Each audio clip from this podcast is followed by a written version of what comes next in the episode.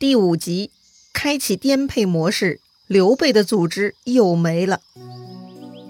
上回咱们说到，著名枭雄曹操登场了。黄巾军的两个主帅，张角的弟弟张良和张宝呢，在逃亡半路遇到了曹操，被曹操拦住痛打，折了一万多人。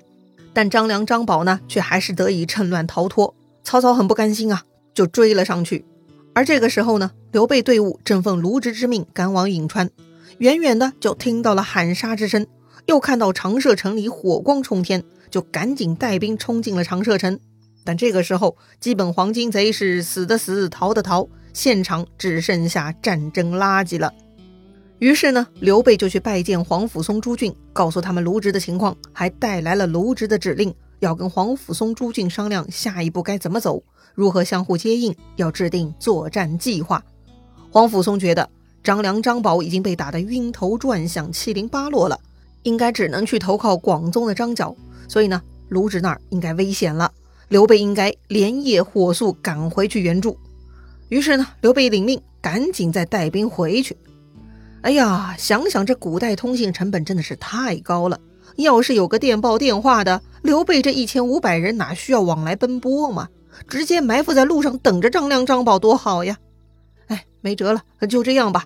刘备这些人呢都没有喘息的机会，赶紧掉头回去了。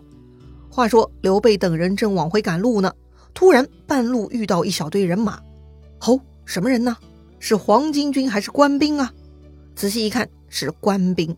那一群人簇拥着一辆囚车。哦，是押解犯人的队伍啊！这么多人押送的囚犯，看来是个重刑犯呐。刘备他们还在胡思乱想呢。这囚车队伍是渐渐走近，再仔细一看，哎呀，不对呀！这囚车里头不是别人，是卢植卢老师啊！这到底是什么情况？刘备傻了，心想：哎，我就是打个来回，在黄甫松那儿都没过夜，怎么我的老师兼老板的卢植已经变成阶下囚了呢？当时刘备看到被军马围困的卢植的囚车，当场大惊失色，吓得从马上滚了下来，赶紧问卢老师：“这是怎么了呀？”哎，卢老师十分伤感，是叹了一大口气呀。原来卢植一直与张角在广宗对峙，卢植发起了多次攻击，但张角似乎确实有妖术，这卢植就是战胜不了他。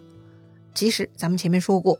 卢植五万人，张角十五万人，以寡敌众，确实不容易取胜的。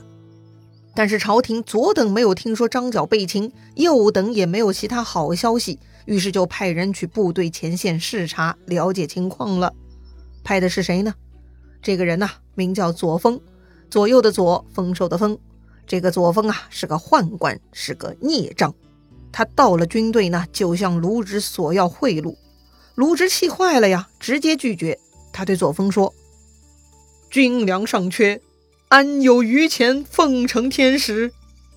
哎，这里说的天使不是那个很可爱的长着翅膀的小天使哈，是指天子使者的意思。卢植说的是啊，军粮都不够了，哪里还有多余的钱财送给您这位天使呢？左峰一听这话就不爽了，他愤然离开。回去呢，就给皇帝上黑状，说卢植贪生怕死，故意不肯出战，搞得军心涣散，这兵营里是一片懒洋洋的。皇帝一听，震怒啊，也不再派人去核查情况了，直接下令把卢植拿回京师问罪。哎呀，要说这宦官小人恶毒啊，就因为没捞到油水，瞬间呢就把卢植给摘了。哇呀呀呀，气杀人也！张飞在旁听完卢植的叙述，那是火冒三丈，准备把押送卢植的护军给砍了，要救出卢植。刘备赶紧把张飞给摁下了。不妥，卢老师是好人，朝廷也一定能明辨是非。刘备啊，相信朝廷自有公论，不许张飞惹事。于是呢，这卢植只能继续坐着囚车回京受审了。当然，大家都知道。这个朝廷要是能明辨是非，怎么会任用左峰这种小人呢嘛？卢植回京以后啊，就被判了一个无期徒刑。说回刘关张三兄弟，他们目送卢植被押走，一下子就傻眼了。哎呀，第二任老板被抓了，兄弟们又成散兵游勇了，这可咋办呢？关羽提议，要不还是回老家涿州吧。刘备想想也是，本来离开刘焉呢是来帮助卢老师的，现在卢老师被抓，自己再返回刘焉那儿呢，也不是个滋味。不如先回涿州，再商量将来吧。走了没两天，这天呢，突然听到山后喊声震天。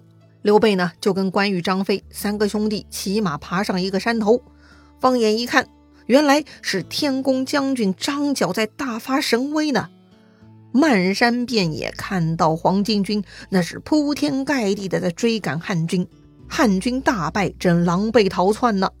这个场景那是金灿灿一大片黄色在蔓延舒展，是气势恢宏啊！这伙溃散的汉军呢，正是之前卢植带的军队。卢植被抓，现在的老大是谁呢？哎，这个人也很有名啊，不过那是臭名昭著。哎，此人姓董，名卓，字仲颖，陕西临洮人，当时官拜河东太守，是个狠角色。这董卓可是有故事的人，咱们后面再说。这会儿呢，董卓打败了，正被张角追着狂扁，快撑不住了。这个时候，很有政治眼光的刘备敏锐地捕捉到了这次机会，他跟两个弟弟说：“快，张角就在眼前，咱们赶紧去打！”哎，擒贼先擒王，这是必须的。书上说，三人飞马引军而出。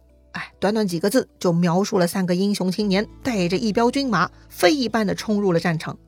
一下子，战场里头的张角和董卓都傻了，特别是张角，刚刚趁势追击董卓，节拍打得很好，可是突然被这天外飞军打乱了节奏，张角一时也没了主意。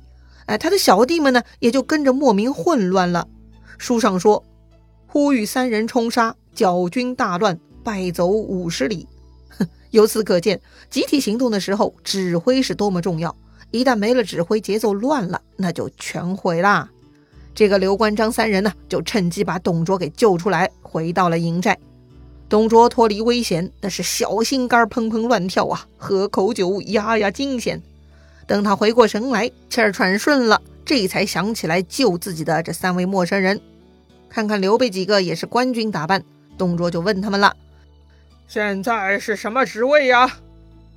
刘备回答：“白身。白呢是白色的白，身是身体的身。”哎，意思就是平头百姓没有官爵。